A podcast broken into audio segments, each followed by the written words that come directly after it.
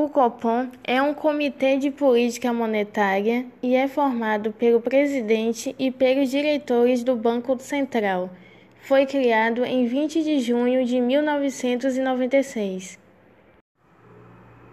O objetivo do Copom é manter a inflação sob controle, ou seja, cumprir a meta de inflação para o ano.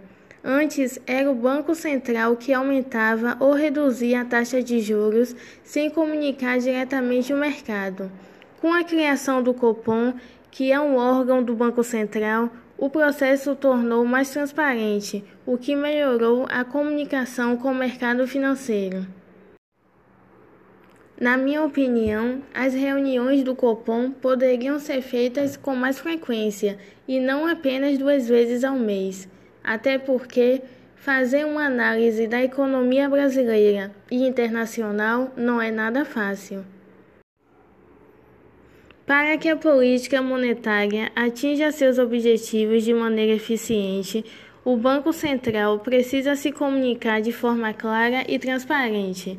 Além do comunicado e da ata da reunião, o Banco Central publica a cada trimestre o relatório de infração, que analisa a evolução recente e as perspectivas da economia, com ênfase nas perspectivas para a inflação. O Copom toma suas decisões a cada reunião, conforme as expectativas de inflação, o balanço de riscos e a atividade econômica. O Banco Central define a taxa Selic visando o cumprimento da meta para a inflação.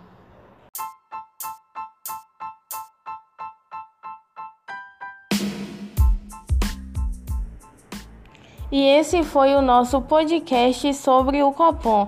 Espero que tenham gostado. Obrigada.